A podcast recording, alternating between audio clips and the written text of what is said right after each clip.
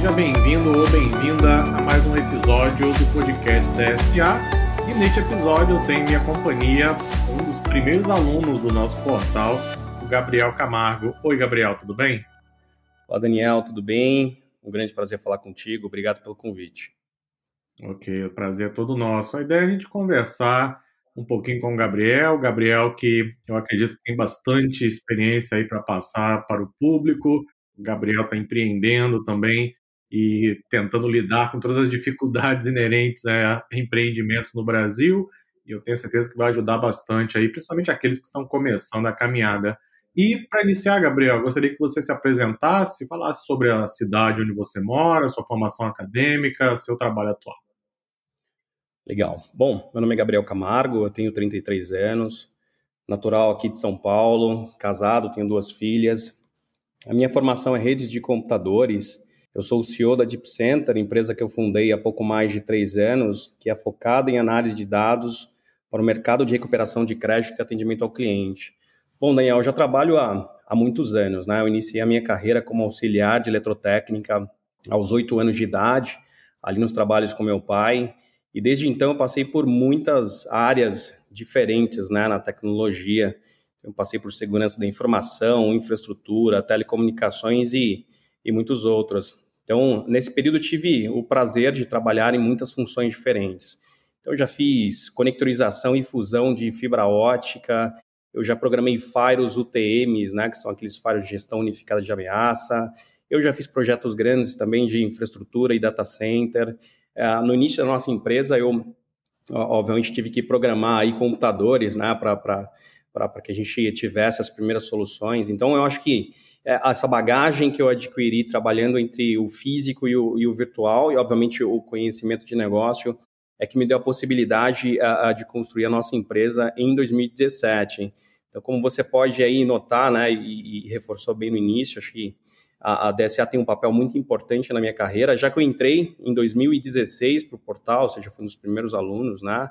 Isso aconteceu antes de eu fundar a, a minha empresa. Então, a Deep Center, é ela inicia forte em, em 2018, uh, focada em análise de dados, análise preditiva e speech analytics para o mercado de uh, recuperação de crédito, né? Que geralmente é a última fase da jornada de relacionamento entre empresa e consumidor. Então, o consumidor compra produtos, né, um veículo, uma casa própria, enfim, uma assinatura qualquer, com compromisso de pagamento das parcelas no futuro. E uma vez que esse consumidor ele se torna um inadimplente, né, por qualquer motivo, né, um, ficou desempregado, por exemplo, durante a pandemia, ele vai para uma fase de recuperação de créditos uh, uh, e uma série de ações são realizadas pelo contratante, pelo credor, em busca de recuperar esses créditos. Então, nós coletamos dados né, das mais diversas fontes, são mais de 150 contact centers que estão plugados ao nosso sistema hoje. Esses dados são processados numa fábrica ali de, de Big Data, né? A gente leva muito em consideração também segurança da informação, LGPD, o data quality é aplicado, as regras de negócio são inseridas e ao final, o output, né, a gente entrega uma série de dashboards de, de análises uh, e recomendações aos nossos clientes. E o nosso objetivo final, né, o que mais importa para a gente, é, é, que esse consumidor tenha condições de repactuar as suas dívidas da melhor forma, né, que ele possa voltar a consumir, que ele possa voltar a tomar créditos, comprar a prazo, criar seus patrimônios e, e obviamente, fazer essa economia girar. Legal, legal. É, vamos conversar mais, inclusive, sobre isso durante o podcast. Importante conhecer um pouco mais também desse trabalho que, que você vem fazendo com a Deep Center. Mas antes eu queria saber um pouquinho sobre a sua rotina de estudos. Você está fazendo vários cursos aqui na DSA, você agora tem a sua empresa, tem família, filho, ou seja, provavelmente tem uma rotina bastante corrida. Como você inclui os estudos no seu dia a dia? Perfeito. Sim, a rotina é, é, é insana, né? É, bom, o que, que eu faço para dar uma, uma, uma organizada na agenda, né? Todo início de ano eu preparo ali o meu planejamento de conteúdo, de estudo. Então, uh, no início desse ano, eu deixei as minhas metas um pouco mais arrojadas. Uh, eu vou buscar tirar de uma, duas certificações por mês na DSA. Então, uh, levando em consideração que a gente tem ali uma, uma carga horária de 40, 60 horas, eu tenho que me dedicar duas, três horas todos os dias para eu cumprir as minhas metas, né? Um livro por semana Então, eu lia um livro a cada três semanas no ano passado, estou lendo um livro por semana e tem dado certo. Então, o que eu faço ali é separar as minhas 35 páginas, né, num livro uh, médio aí de 220, 230 páginas, mais uma horinha de estudos todos os dias. Então, a, a, obviamente, a rotina é muito puxada, né? Eu para conseguir cumprir o que eu considero mais importante hoje, que são realmente os estudos, eu tenho que abrir mão de muita coisa. Então, eh, não assisto TV, por exemplo, há alguns anos. Netflix, embora eu aprecie muito conteúdo, também não consigo acompanhar. Os noticiários, é, é, tem que pincelar exatamente, entrar no portal que a gente sabe que tem a notícia certa, entrar na, na, no quadro ali, por, exemplo, no valor econômico, que a gente acompanha finanças. Eu, eu tento extrair o máximo dessas informações que são relevantes e, e tirar o restante que possa me trazer uma distração, né? Então, pela, pela manhã eu planejo meu dia e à noite eu foco nos estudos. Ah, é, talvez ali de segunda a sexta eu tento fazer o papel CEO, o papel de, de dirigir a companhia, e ali na sexta-feira à noite, mais ou menos, eu coloco o chapéu do desenvolvedor, que é o, o que eu adoro fazer, né? Tirar as ideias da cabeça, colocar as ideias num app, tirar essas ideias do papel, e ali eu vou até o domingo. E, obviamente, a família também é muito importante, então o que eu estou tentando fazer, Daniel, é reservar uma parcela do tempo no mês. Então a gente faz uma viagem mensal, assim, uma viagem bem rápida, mas significativa para elas, para mim também. A gente acaba se desligando um pouco, pegando ali quatro, cinco dias no mês, faz uma viagem, qualquer que seja, para garantir também um bom andamento ali nessa, nessa parte. Ok, ok. É, uma coisa que eu cito nas aulas, em vários cursos que eu ministro na DSA, é que eu adoro é, detectar padrões, não é? E quando você detecta um padrão, em geral, isso facilita bastante o aprendizado. E aí, ouvindo você falar sobre a questão de não assistir TV, né, deixar Netflix de lado, etc., para poder se dedicar a outras coisas, aí eu começo a perceber um padrão entre aqueles que empreendem, não é? Eu adoto basicamente a mesma regra, o mesmo padrão, outros empreendedores que eu conheço, ou seja, se você quiser realmente empreender, vai ter que abrir mão de algumas coisas, sim. É impossível ter tudo, né? E, em geral, distrações e TV e outras coisas acabam ficando um pouquinho de lado. O próprio lazer acaba, de alguma forma, também sendo reduzido, mas é inevitável se você decide empreender. Ouvindo você falar, aí está um padrão daqueles que buscam realmente empreender no mercado de trabalho. Interessante. Vamos falar mais sobre empreender daqui a pouquinho, mas nos seus estudos, quais são suas maiores dificuldades? Quais têm sido suas maiores dificuldades? Matemática, estatística, programação, negócios, aquilo que você acredita que ainda precisa reforçar um pouco mais, ou aquilo que você tinha dificuldade, melhorou com os estudos? Fala um pouquinho para nós sobre isso. Bom, eu, tenho uma certa facilidade de, de, compreender esse conteúdo mais técnico, né? principalmente na, na DSA, que traz sempre essa abordagem teórica e, e prática realmente sob medida. É, realmente cumprir a rotina é, é, bem difícil, é bem puxado, tem que ter muita disciplina, exige bastante da cabeça, né? Mas eu acho que programação no início ele foi desafiador, né? Eu, eu sempre programei centrais telefônicas, roteadores, switches, é, mas eram coisas diferentes, né? Programar um roteador de borda, por exemplo, tem seus limites e propósitos, acho que bem definidos, né? Por exemplo, rotear pacote da LAN para WAN, né, da rede local para a internet, da internet para a rede local. Então, tem um propósito muito bem definido, acho que central telefônica também, né, é, é, é, conectar pessoas, programar troncos E1s, etc, etc. Então, tem funções bem definidas. Agora, a programação ela é aberta, a programação web, uma, uma programação uh, mobile, uh, a criatividade é o limite. Né, e eu entrei forte no início encontrei uma, uma certa dificuldade ali com a lógica de programação, mas foi bem rápido e eu consegui superar. Então, talvez esse seja, seja um ponto realmente no início desafiador. É, me preparei bastante, estudo até hoje forte programação, uh, para que, enfim, eu consiga, eu consiga melhorar cada vez mais. É, exatamente, é isso aí. Esse é o caminho. E com relação agora a, ao seu empreendimento, ao seu trabalho atual, quando surgiu o desejo de empreender? Como foi o ponto de partida até você sair do seu estado naquele momento, começar uma empresa, decidir mergulhar de cabeça nesse novo universo? Fala para nós um pouquinho como surgiu a ideia de empreender. Bom, a ideia surgiu quando eu, na minha empresa, na empresa onde eu trabalhava, eu imaginei que tinha chegado no teto, né? Então, eu, eu vi as oportunidades de crescimento que eu tinha ali dentro e eu vi que eu tinha um teto, provavelmente o meu próximo patamar, eu já era diretor de tecnologia, então uh, talvez eu, eu, eu, já estivesse num ponto mais alto naquela empresa. Ali eu tive, Daniel, acesso a basicamente todas as, as informações, né, conhecimentos do, e skill desse, desse negócio. Eu já tinha passado pelas áreas todas técnicas, eh, eu já tinha feito grandes projetos, né, o ano de 2013, 2014, foram cerca de 35, 40 projetos ao ano, então projetos é, relevantes, né? desde cabeamento estruturado até aquele projeto de alta disponibilidade, com BCP, DRP de sites. Então, naquele momento eu já tinha toda a informação técnica, eu já tinha exatamente a informação do negócio, porque a gente já fazia, já trabalhava no setor ali no segmento de recuperação de crédito, uh, e obviamente o desejo de empreender, né? Ele pinta quando eu, eu, eu vejo dois, três contratantes, clientes, ah, naquele momento eram clientes ligados à telecom, eu digo que a gente havia uma, tinha uma, uma necessidade, uma dificuldade de se tomar decisão. Falei, bom, eu acho que eu tenho uma solução aqui. Acontece que é, às vezes é, é moroso, é, às vezes é burocrático tentar intraempreender, né? tentar fazer as coisas dentro de casa. Eu me senti ali no, no meu limite. Falei, bom, eu vou tentar, eu vou arriscar. E é, naquele momento eu montei ali os meus MVPs, eu fiz os meus protótipos, deixei ele de lado, Uh, coloquei para dois, três contratantes ali numa apresentação rápida, eles toparam, ele falou, bom, se eu tenho um negócio desse no mercado, eu compraria. Então foi a informação que eu tive que realmente me fez é, saltar dali para empreender. E dali eu fui atrás, enfim, de investimento, investidores, e ali começa a minha, minha trajetória.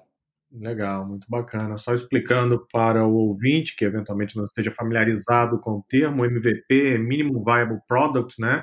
Produto minimamente viável, basicamente um protótipo que ajuda você a ter uma ideia se o mercado aceita ou não aquele produto e realmente uma excelente forma de começar. Bom, aí você começou a empreender, começou a sua empresa e aí você mergulhou em um novo mundo onde a burocracia em geral ela é muito grande, não é? Sem falar nas dificuldades inerentes a gerir pessoas, que eu imagino tenha sido um desafio no início, pelo menos é um desafio para muitos empreendedores, então, gostaria que você comentasse um pouquinho sobre as principais dificuldades em empreender. Vamos deixar os benefícios para daqui a pouco, né? Vamos falar primeiro sobre as dificuldades, as desvantagens, etc.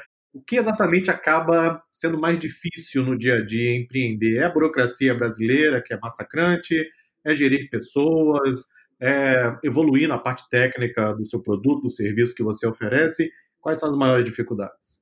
Bom, empreender realmente é isso, ela traz muitas, muitos desafios, né? Eu me lembro que o primeiro desafio era justamente compreender o problema de negócio que a gente estava ali disposto a, a resolver. Então, isso envolve uma pesquisa profunda de mercado, entender o tamanho desse mercado, né? aquele mercado endereçável, saber se isso já está dominado, se é um oceano vermelho, ou se a gente pode ainda é, penetrar com mais tranquilidade, é, sem ter que ficar olhando no retrovisor. Então, é importante ter um business plan muito bem é, é, desenhado, maduro, uh, falando inclusive sobre o, o retorno sobre o capital investido. Então, tem que planejar muito no início, mas rápido, né? Se você quer empreender.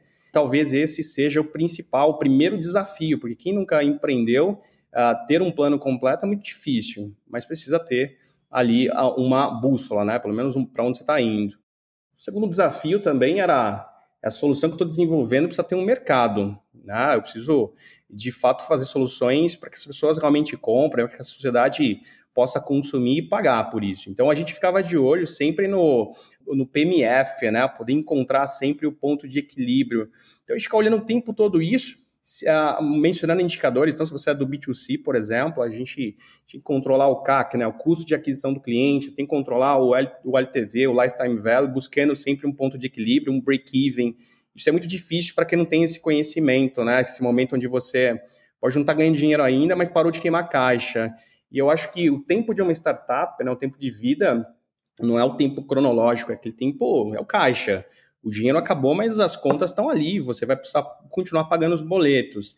E aí tem, ah, então, o desafio do funding, né? Poder encontrar um investidor, né? o smart money, o dinheiro que tem, de fato, valor, ou pelo menos tem muito mais valor que só a cédula, né? Então, atrás de eh, investidor anjo, venture capital, né? Os VCs, ou também com bancos, né? Eu lembro que eu fiz uma pesquisa disso na época, mas enfim, tem todos tem, tem prós e contras, mas se você não tem track record, se você não tem a, ainda uma, uma realização, se você não tem patrimônio, você não vai conseguir tomar dinheiro no banco suficiente para levantar uma empresa, então você tem que abrir mão do seu equity, né, das suas ações, para levantar o um negócio. Então, esses são os primeiros desafios que eu, que eu encontrei, e óbvio, né, a pauta aqui é o desafio da tecnologia. Então, para o empreendedor que não tem tanta familiaridade, porque às vezes o camarada vem ali do. tem muito skill do negócio em si, mas não tem a ferramenta. Então, esse camarada vai precisar encontrar alguém de tecnologia, né, o CTO, para fazer esse negócio rodar, porque qualquer empresa hoje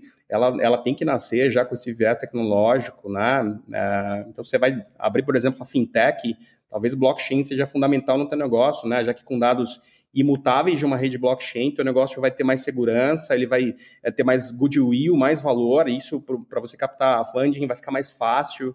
É, seu negócio é um negócio no mundo físico, virtual, talvez IoT, né? Tem um leilão da, do 5G aqui no, no Brasil, é, talvez RPA, automação robótica de processo e por aí vai. Então, a tecnologia, ela está aí, ela é nossa amiga, a gente precisa olhar para ela desde o início, né? A tecnologia tem que estar tá incutida no início do negócio isso, obviamente, é, independentemente do teu negócio, ele vai gerar dados.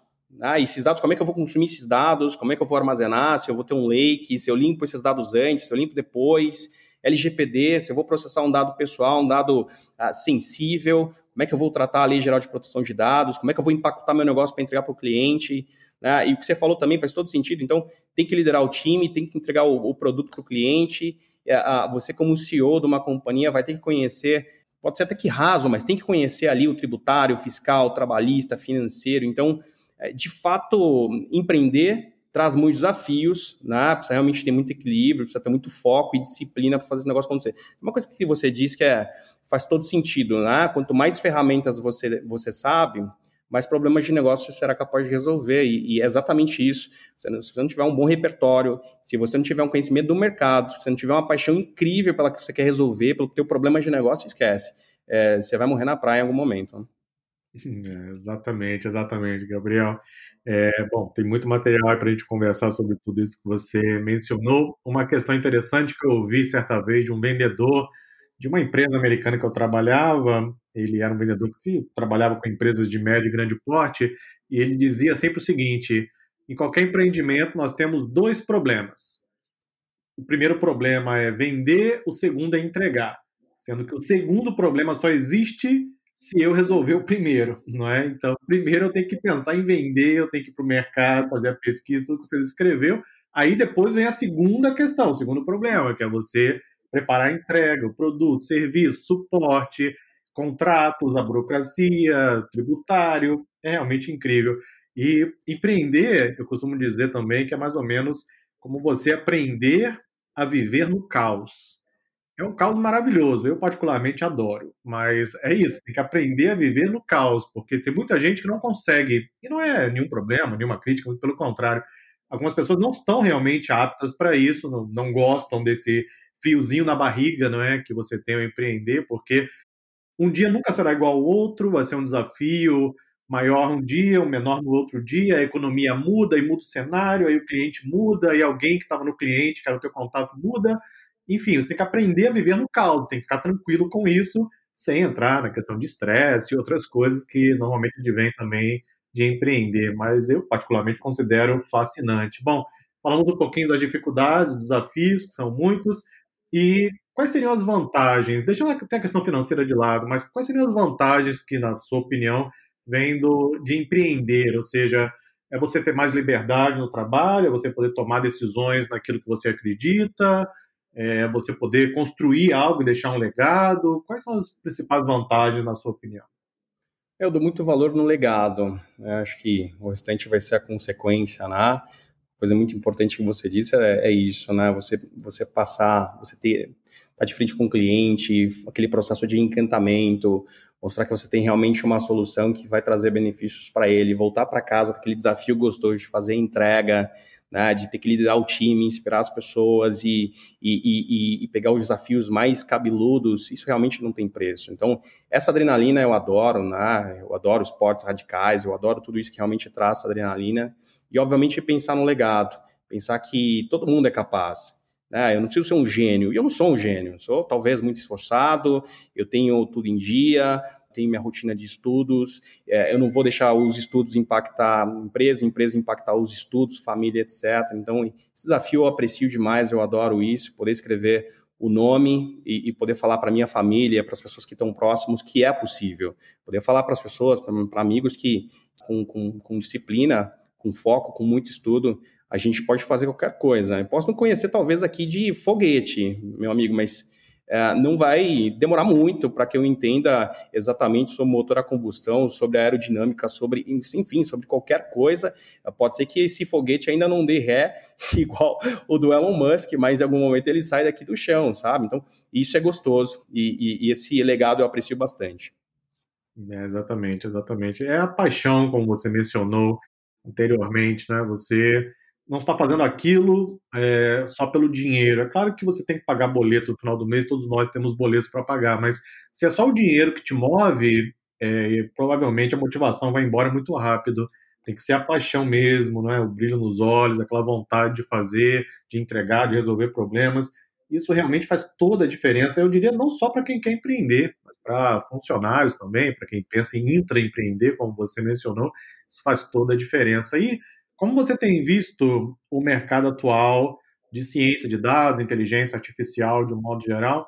Como você tem visto o mercado e o que você acredita que deve acontecer aí para os próximos anos? Faz um pouquinho também de previsões aí para nós. Bom, a, a, gente aqui, Daniel, tem que controlar o tempo todo a taxa de, de desemprego, né? Como a gente está falando de, de uma base de devedores, uma base de inadimplentes grandes, né? Antes da pandemia, a gente estava falando de pelo menos 64, quase 65 milhões de pessoas ainda tem um pouco nebuloso, né, porque teve muito subsídio, auxílios durante a pandemia, é muito difícil a gente calcular ainda, mas a gente está falando de uma base bem expressiva.